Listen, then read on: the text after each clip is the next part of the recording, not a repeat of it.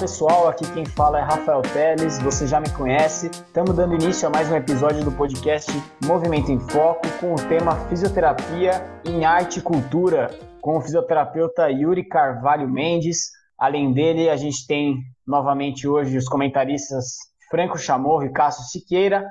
O Yuri, então, passando um pouco de quem é o Yuri, é formado em fisioterapia pela USP em 2011, fez osteopatia de 2010 a 2012, tem uma participação importante como fisioterapeuta em musicais, desde Rei Wicked, Raia 30 com a Cláudia Raia, Os Miseráveis, Fantasma da Ópera, além de fisioterapeuta nas companhias de dança do Balé da Cidade de São Paulo, São Paulo Companhia de Dança. Enfim, Yuri, vou deixar você se apresentar um pouco, contar um pouco da sua trajetória até chegar na, nessa área da fisioterapia em arte e cultura, contar um pouco como é que se deu essa escolha para você atuar nessa área e assim a, a, sua formação, o que te, o que te ajuda bastante hoje na, na prática clínica em termos de, de formação também. E aí, pessoal, tudo bem? Aqui é o Yuri. Não liguem as piadinhas, mas eu vou tentar ser o mais sério possível. mas enfim, comecei. Esse podcast, Yuri, não é para ser sério. Pode se soltar. Ai, para! Tá bom. É isso que a gente quer ver. Vamos lá. Então, tá. então é, eu fiz IDOT, né, que é Instituto do Curso, e na época podia fazer como graduando, se você tivesse no último ano, você podia entrar no primeiro ano de astropatia. Então eu comecei junto com a faculdade e fui continuando, terminei o curso de osteo e aí eu já tinha uma quedinha por dança e eu era muito amigo de uma veterana nossa, não sei se vocês conhecem, a Miriam. E a Miriam já estava relacionada numa clínica de, de arte e cultura e aí rolou uma possibilidade de emprego e ela me chamou para o Rei Leão, que foi meu primeiro grande musical, e aí começou, né? É, musicais, companhias de dança, todo, todo, todo esse processo que você já apresentou. Legal. Eu acabei deixando de citar alguns outros musicais que você participou, que foram Chaplin cantando na chuva, Pequena Sereia, Billy Elliot.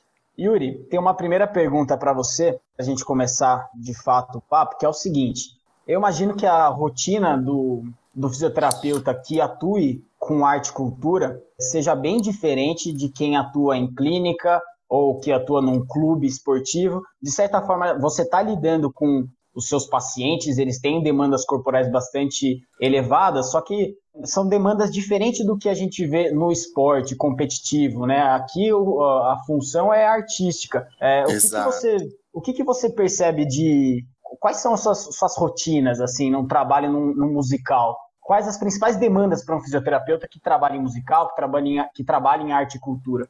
Bom, então, vou falar no geral assim, porque cada contrato é um contrato. Mas assim, a gente geralmente entra no processo de ensaio e existem dois tipos de musicais, os musicais réplica e os musicais cópia. Os musicais réplica, eles compram os direitos autorais e aí o coreógrafo cria sua coreografia, enfim. E tem os musicais cópia que vem gringo. E aí os gringos que selecionam os atores aqui. E aí tem que ser uma cópia original Broadway. Então, tipo, as coreografias não podem ser mudadas. Essa é a grande questão da dança. Uma coisa é um, um, futebol, uma corrida, que você tem um movimento esportivo, você tem um melhor aproveitamento. Mas a vida do bailarino, a vida do, do ator de musical é muito ingrata, porque às vezes assim, é tal coreografia. Ah, você não consegue fazer? Troca, troca, troca. E aí, então, a gente tem que agir principalmente zerando as lesões para que as pessoas consigam realizar o, a coreografia, o musical, enfim. Então, já é uma rotina meio diferente de horário, porque não é totalmente horário comercial, é uma coisa totalmente mais tarde e noite. Mas, assim, eles dão toda uma abertura pra gente. Por exemplo, o musical Rei Leão foi o primeiro. O Pumba, por exemplo, ele tinha uma estrutura de 26 quilos. E aí ele tinha dores e tal. Só que eles davam a, a liberdade para a gente experimentar essa estrutura, para ver, ai, ah, pega aqui no lombar, pega aqui no ombro, que não sei o quê. Então a gente tinha dicas, tipo, põe um, um alcochoado aqui, é, fortalece aqui que vai melhorar aqui, entendeu? Então eles dão essa liberdade pra gente, pra gente poder fazer o espetáculo acontecer, né? Eu imagino que tenha muita rotina de apagar incêndio mesmo, então quando tá na situação de ensaio e de musical é tentar manter o, o artista ali performando da melhor maneira possível. E eu imagino que esse embate deva rolar mesmo, esse embate com o coreógrafo, algo que o Franco até comentou antes da gente começar o papo. É, é isso, é que o, o bailarino, o artista, ele acaba sendo a marionete, é, aliás, ele acaba sendo o boneco da marionete, né? Numa situação dessa em que a, a marionete, quem está comandando ali, é o coreógrafo, enfim. Então eu imagino que às vezes possa rolar esse tipo de embate com o fisioterapeuta que vê aquela coreografia, o que às vezes acaba sendo erro de técnica, de repente você consegue ajustar, mas o que às vezes é próprio da coreografia, isso eu imagino que você não tenha tanta liberdade, aliás, ou liberdade nenhuma para atuar, né? Aliás, foi poético isso que o Franco falou, hein? Que o artista, o dançarino é o boneco da marionete. O cara é um pensador. Cara, e... eu tô inspirado. Você não pode brincar comigo. Hoje é meu dia, tô com o Yuri aqui do meu lado. Maravilha. Ô, Yuri, só, só para complementar a pergunta do Rafa, na semana passada a gente conversou com um artista circenses e ela disse que machuca mais no, no ensaio, no momento de criação, é, e aí ela é a própria coreógrafa dela, né? Uh, do que em temporada. Nos musicais é a mesma coisa? Então, o processo de ensaio é muito ingrato. Primeiro pela parte financeira, porque tem uma lei que os bailarinos, nem tanto, mas os, os atores de musicais recebem metade do salário e a carga horária é o dobro. E assim, é muita repetição, repetição, repetição, repetição. E isso machuca, não tem como. E assim, o balé é uma técnica inventada em 1808, assim, não se tinha tanto conhecimento biomecânico, não se tinha tanto preparamento corporal, tanto que se você olha o físico de bailarinos dessa época é totalmente diferente dos bailarinos de hoje. Hoje o pessoal se cuida, o pessoal se procura não se quebrar durante o ensaio, mas não tem como. O ensaio é onde a gente mais trabalha. Inclusive, alguns contratos eles fecham com dois físios para ensaio, justamente porque a demanda é muito grande. Então, é uma coisa assim, tipo, de, de lutar contra o tempo, porque tem tempo, tem dia para estrear, tem dia para ensaio pré-aberto, o balé é uma técnica muito fechada, assim, as coisas não podem ser mudadas. Ah, tipo, tá fazendo muita flexão de lombar, o disco tá indo para trás. Não, não pode. Foda-se, não pode falar isso. É, ferrou. É... Ah, tudo liberado, segue. tá bom. Então, é, é aquilo. É, é meio que uma vida de ginasta, assim. É uma vida curta é, o pico é lá pelos 20 anos e assim, lá pelos 38, 40 tá acabando e ele já tem que pensar em outras coisas. Coreografia, dar aula, enfim, é um, um, um período muito curto. Yuri, oh. e tenta retomar um pouquinho aquela a questão que eu te fiz em relação a talvez essa dificuldade é, de você como fisioterapeuta que está atuando ali quando o incêndio está rolando, mas que também tem que atuar, de repente, na clínica com prevenção. Como é que faz numa situação dessa, em que o, o artista chega para você, mostra uma coreografia, enfim, mostra que sente uma queixa específica em alguma situação específica e como lidar? É, é, você tem essa liberdade com o coreógrafo de conversar? Existe esse tipo de conversa ou não? Como que é? Sim, é, é mais ou menos. Na verdade, é assim quando os ensaios estão rolando e alguns incêndios acontecem, às vezes a gente tem que atender pós meia-noite, entrar para atender uma hora, duas horas, porque o bailarino precisa estar tá bem para outro dia. E aí, se ele tá aquém do que o coreógrafo acha, ele dança, mas é lá no fundo do palco, entendeu? Tipo, ele perde o destaque que ele teria. E isso é muito ingrato, é muito insatisfatório para eles, porque tipo, são anos de dança, anos de técnica e acaba que por assim uma lesão, às vezes as pessoas já têm uma fragilidade de algum segmento, uma lombar, uma cervical, enfim, e dependendo da coreografia, aquilo agudiza e aí a pessoa perde um destaque por ter uma dor de repetição. Porque ensaio é, é insano. É, é assim, correria, correria, correria.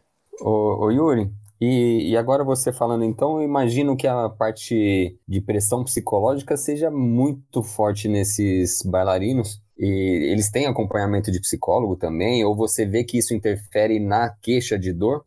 Infelizmente não. Quer dizer, os que sabem que isso influencia, eles correm atrás e são mais calmos quanto a isso. Mas é, agora falando um pouco de companhias de balé, por exemplo, vai um coreógrafo. O balé da cidade, por exemplo, que é o que eu mais trabalho, ele tem 36 bailarinos, mas o balé é para 10 bailarinos. E aí rola uma audição interna, e aí é uma coisa assim, tipo, cada coreógrafo quer uma coisa, e às vezes é uma coisa assim, tipo, você tem um minuto, faça o seu melhor. E aí eles se matam, se estrupiam, não sei o quê, e, e assim, para conseguir aquele papel. E aí rola uma rixa, né? Todo mundo é amigo, todo mundo trabalha junto e tal, mas assim, uma, uma audição é muito estressante, é muito quando vai ter audição, dependendo do coreógrafo, que a gente às vezes já conhece alguns perfis, nossa, é uma tensão total.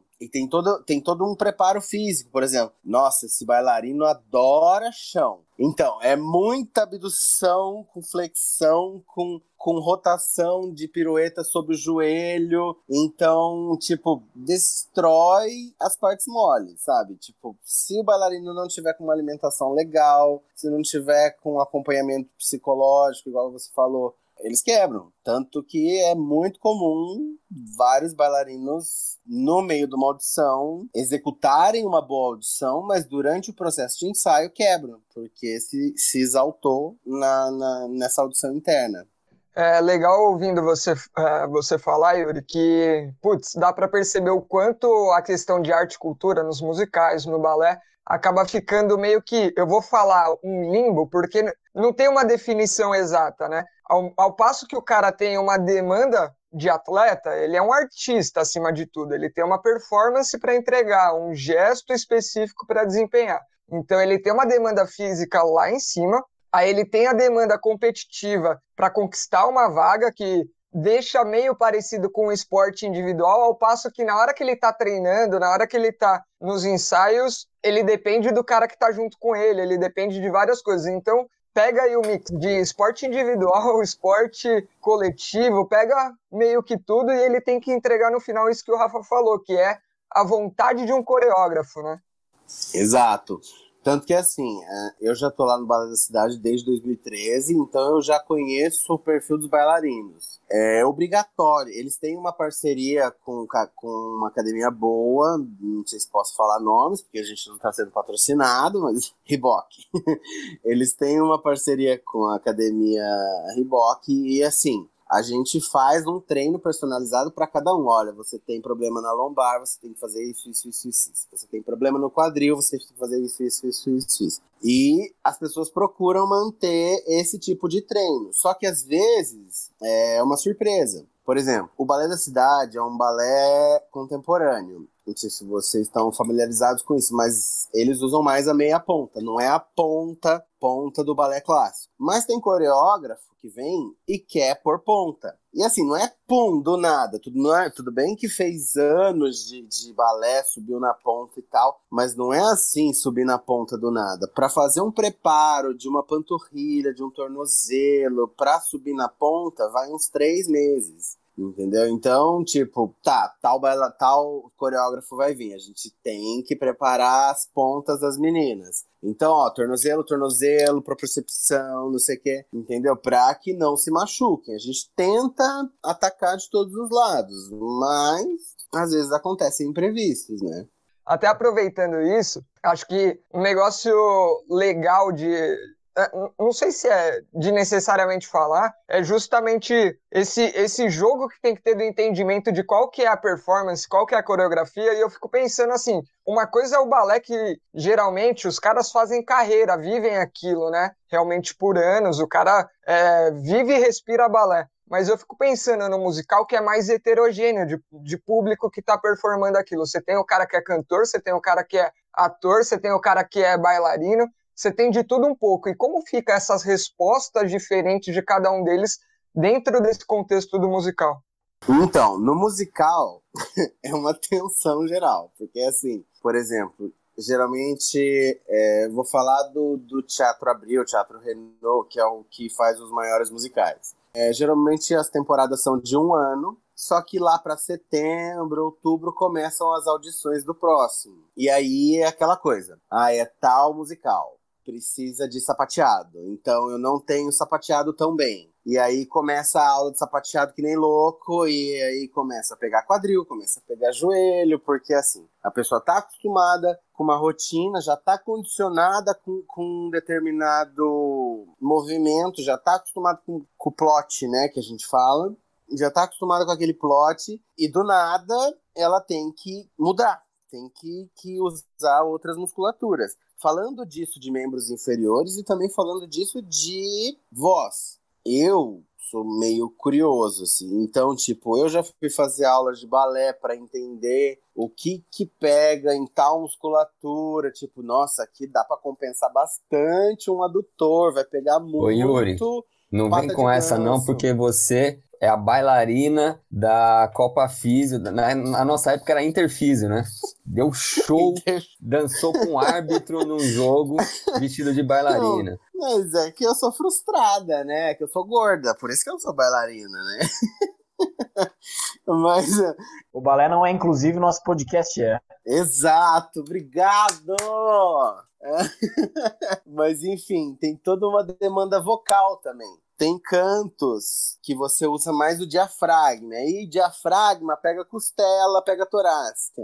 Tem cantos que é lírico. Lírico é tudo de cabeça. Então pega muito a articulação temporomandibular. Pega, como tem muita ligação com o processo deltoide de C2, pega muita cervical. Então, dependendo da demanda, tanto de musical quanto de balé, é a musculatura que vai pegar, entendeu? E aí a gente já se prepara, tal musical a gente, né, na, na Reactive, a gente se reúne, a gente assiste os musicais que estão para chegar. Nossa, tal coreografia tem que ficar atenção, tem que ficar atento nesse quadril. Tal coreografia tem muito movimento com tal voz, enfim, isso né, a gente tenta supor.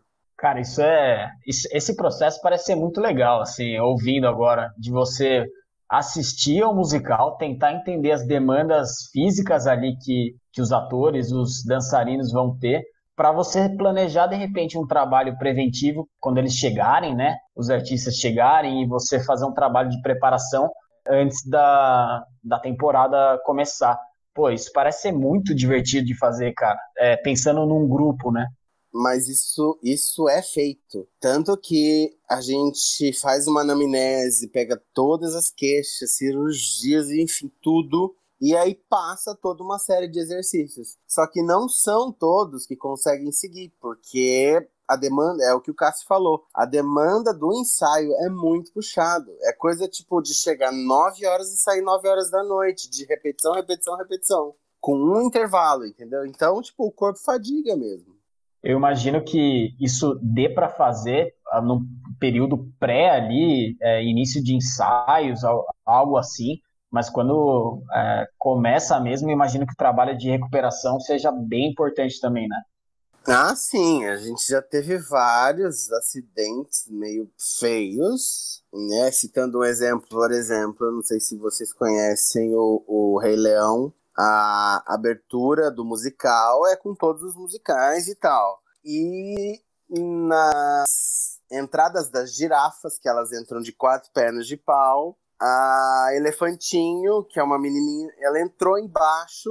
Nisso o menino perdeu o equilíbrio, meu, caiu e TCE, praticamente, assim. A gente testava as coisas de Glasgow e, tipo, dava negativo, assim, sabe? Tem, tem surpresas que a gente passa. A gente já teve fratura em musical, a gente já teve rompimento de ligamento em, em espetáculo de dança, a gente tem de tudo.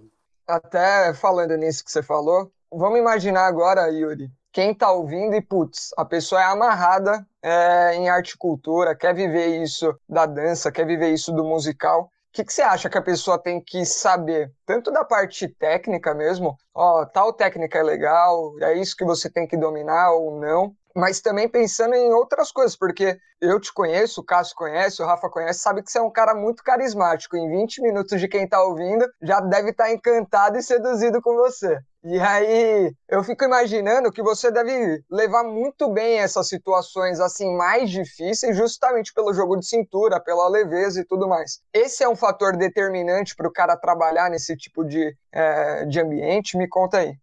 Olha, é um fator que conta muito, porque as pessoas confiam, mas ao mesmo tempo que eu sou carismático, eu sou do 8 ao 80. Se é para ficar bravo, eu fico. Porque às vezes tem um acidente, vem aquela aglomeração, eu já falo, sai, sai, sai, sai, todo mundo, que eu tenho que fazer esses testes, não sei o que, não sei o que, não sei o que. Porque isso vai piorar o psicológico da pessoa. E a gente sabe que dependendo do psicológico, a dor piora. E pode dar um falso positivo de algum teste de ligamento pela pessoa estar tá fragilizada e, e tá quente também né? Porque isso faz diferença. Você testar um colateral medial, um colateral lateral numa bailarina que tá quente, todas vão dar positivo, porque todas têm uma certa frouxidão ligamentar, entendeu? Então é uma coisa assim de você confiar no que você está avaliando e saber separar esse alto astral e saber separar o que é sério.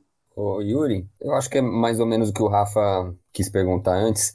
No meio do esporte, tem algo que a gente chama de recovery, que é o cara depois do treino entrar em banheira de gelo, aí faz massagem, faz um, é, uma atividade física mais leve. Nesse momento de, de ensaio, que o cara entra às nove da manhã, sai às nove da noite, precisa recuperar o corpo para outro dia, seguir a rotina tudo de novo. Tem algum procedimento desse? Massagem, banheira de gelo, coisa assim? Temos, temos sim. Balé da Cidade é obrigatório a imersão de, de gelo toda sexta-feira. Então já é uma coisa sabida, já é uma coisa que, assim, frio que for, eles têm que fazer. Dependendo, tá em alguma temporada, tem alguns bailarinos que têm uma demanda maior. Dependendo, a gente coloca esses bailarinos, às vezes, para fazer três imersões durante a semana, para aguentar. E musical, às vezes, já é mais tranquilo. Uma pessoa que tem uma, uma demanda maior não precisa fazer tanto, tipo, é mais cantor e tal. Mas os bailarinos também têm uma obrigatoriedade de imersão toda sexta-feira. Sem falar que na clínica a gente tem todo um processo de recovery, tem a banheira, tem hipervolt, tem a, aquela recuperação pneumática, tem tudo. A gente tenta, é o que eu falei, a gente tenta atacar de todos os lados né, para que the show must go on. é, o show não pode parar. Já aconteceu uma vez, assim, de, de uma bailarina, ela tinha que dar cinco saltos e ela tava super cansada já. Ah, tem isso também no musical. É uma, um espetáculo de quarta, quinta e sexta, e sábado e domingo são dois. Era o segundo do dia já. Então ela tava fadigada. E aí eu acho que no quarto ela fez um entorse que, assim, foi grau 1 pelo edema, mas não sei se foi um grau 2 ali. e aí, assim, nossa, eu tenho que voltar porque não tinha, não tinha quem substituísse. E aí a gente vai para umas técnicas mais orientais, meu. Tive que fazer sangria. Furei, furei, furei ventosas usei Dynamic Tape, usei Kinesio Tape, usei bandagem rígida e ela aguentou terminar o espetáculo. Entendeu? Tipo, isso em oito minutos. Ah, eu tenho oito minutos para voltar em cena. Então, é uma coisa assim, de saber pensar rápido, ver qual é a melhor opção. Mas também a gente não é tão carrasco assim. Tipo, ai, ah, tem que continuar. Não. Às vezes o negócio tá muito sério, a gente, ó, afasta. Não dá, não dá se organizem e eles têm toda uma estrutura de diretora de coreografia, diretora de movimentação. Eu falo, ó, se virem, não dá para ela dançar, é, rearranje aí. E aí eles rearranjam para que não fique buraco no palco. Técnica de guerrilha, né? Técnica de. Nossa, tortura mesmo, né? Ô, Yuri, e quais são as lesões mais frequentes dos bailarinos? Então, varia muito de coreografia. Mas assim, tem coreografia que é muita torácica, torácica, cervical, cervical, cervical. Aí pega a parte de membro superior. tem coreografia que é tudo lá no chão. Então é quadril, joelho tornozelo. Então, tipo, depende do coreógrafo, depende das lesões pré-existentes do, do bailarino ou do ator de musical. E é isso. Yuri, é até um ponto que a gente estava conversando antes de, de começar o papo, que acho que é algo que a gente percebe na nossa, na nossa prática. Então a gente pega, pô, corredores que têm lesões assim, assado, é, de futebol que tem esse tipo de lesão, e você, dentro da sua amostra aí de pacientes, você vai ter diversos, é, de acordo com a função de cada um desses, desses artistas, você vai ter características de lesões diferentes, e dentro, e considerando grupos assim também, você pode separar em coreografias, né? Isso que você acabou de citar. Uma coreografia X, você vai ter mais lesões assim, outra coreografia de outro jeito vai ter outros tipos de lesão por sobrecarga. Dado isso, e para apimentar o papo, é, existe dor mecânica? Não, é óbvio que tem. Tanto que assim, é, vou dar um exemplo agora do Balé da Cidade. O nosso horário, é, eles começam das 9 e vão até as 4. O horário da físio é das 16 às 19. A gente tem três horas com eles. E aí a gente tenta fazer grupos por exemplo, hoje é dia do grupo da lombar, hoje é dia do grupo do joelho, hoje é dia do grupo não sei o quê. Porque eles também têm uh, os pontos frágeis de cada corpo e tem vícios, né? Independente de estar tá dançando ou não, você vai olhar, a pessoa é valga, assim, sabe? Tipo, né, a pessoa já tem deformidades estruturais. quando você vai ver a biomecânica dinâmica, nossa senhora, você quer, tipo, operar. Mas a gente não é da, da tesoura, a gente é da fisioterapia.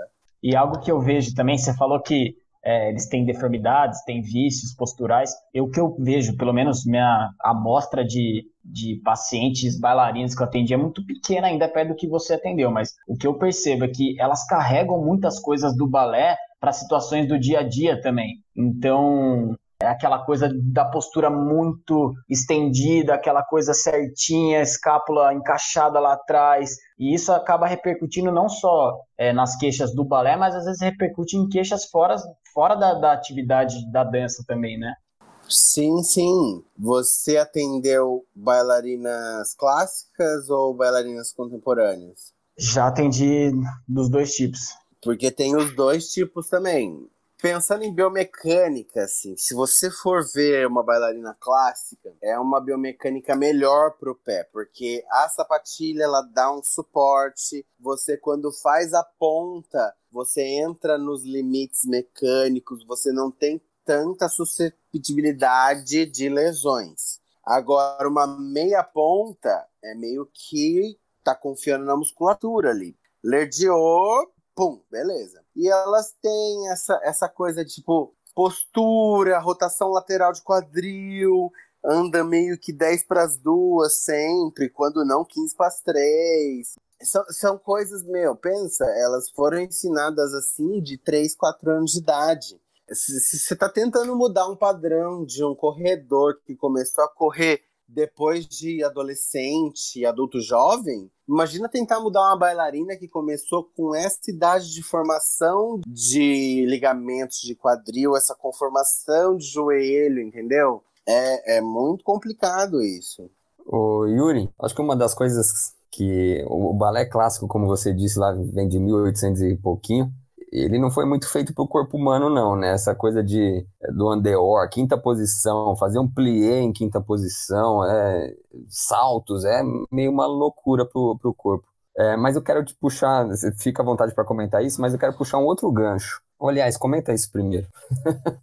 então, quem inventou foi a filha da mãe, chamada Vaganova, em 1808 se eu não me engano. E ela tinha essa linha de você manter a rotação lateral, você conseguir com a rotação lateral juntar os pés. Só que assim, o biotipo russo, né, Vaganova é russa. O biotipo russo é totalmente diferente de um biotipo brasileiro, que tem um quadril maior, é totalmente diferente de uma etnia negra que já tem uma massa muscular diferente. E às vezes, por mais que você tente forçar, forçar, forçar, forçar, você não consegue chegar numa quinta posição fechada, fechada. As russas já têm essa. É isso que a gente fala. Tem as pessoas que têm sorte de ter um físico privilegiado para dança. E aí, como eu já falei, não é biomecanicamente favorável para quadril, para joelho, porque às vezes o que acontece? A pessoa não tem tanta rotação de quadril. Aí ela compensa, ela roda a tíbia, só que aí torce, e aí geram lesões meniscais, sabe? Tipo, é terrível, é terrível, terrível, terrível. É legal falar que tem uma bailarina aqui, ela não dança mais, mas a Ana Estervide está ouvindo toda essa conversa conversando com ela, porque também para quem não sabe ela é minha namorada, é, em vários momentos eu conversei já sobre essas demandas, né? Tipo, exige uma rotação, né, para posicionar o pé de tal maneira, quem não consegue fazer essa rotação dá um jeito e faz em outro lugar. Então, é, eu atendi também muito poucas, pouquíssimas bailarinas comparadas a você, mas não é incomum encontrar justamente esse, esse modelo de quem não consegue rodar quadril e começa a rodar na tíbia, começa a fazer outras coisas, né? E outra coisa que ela comentava sempre comigo é que desde muito cedo eu percebia que eu não tinha o corpo para o balé, eu não tinha isso, eu não tinha isso. E apesar dela amar, tô te expondo aqui, mas é, qualquer coisa você me bate depois. Mas justamente isso, então tem uma cobrança muito grande, né? Não, rapidinho. Até durante a graduação, ela pediu. Ela soube que eu trabalhava no Balé da Cidade. Ela falou: ah, será que eu não consigo ir lá visitar um dia? E eu a levei para conhecer um dia de ensaio lá no Balé da Cidade. Ela amou, enfim. E assim, o bailarino experiente, ele é muito inteligente com o corpo. Ele sabe o que ele não tem e ele sabe o que ele tem. Então ele compensa muito bem no que ele tem e ninguém percebe o que ele não tem, entendeu? Então é uma questão de consciência corporal, é uma consciência de você saber o que você está utilizando, porque não adianta mais você estar tá com uns 40 anos e ficar querendo rodar quadril, rodar tíbia. Não, você vai lesionar. Então é, é assim, saber usar outros movimentos que te valorizem, que te façam brilhar. Eu estava esperando a hora de fazer essa pergunta, e agora calhou de você ter falado em consciência corporal e o Franco ter falado da Ana. A Ana foi minha aluna lá na graduação da, da USP, né? E ela atendeu um bailarino, se deram super bem porque eles falavam a mesma língua, mas é, foi meio trabalhoso para ela convencer o bailarino a fazer as coisas que ele queria, que ela queria, porque precisava explicar realmente, é, justificar biomecanicamente. Ela teve que falar do, do trabalho dela científico que ela foi apresentar em congresso para conseguir convencer o cara a fazer aquilo que, que ela estava propondo. E a minha pergunta então é: esse é um público que tem muita consciência corporal. Isso te ajuda ou te atrapalha? Mais ou menos. Nem todos têm essa consciência corporal e ficam forçando o que não tem. Os que têm consciência corporal, eles procuram métodos, por exemplo, um Pilates, um Gyrotonic, não sei se vocês já ouviram falar, mas são métodos que trabalham a flexibilidade na sua capacidade, fazendo com que aquilo melhore sem lesionar, né? Se indicado corretamente e tal.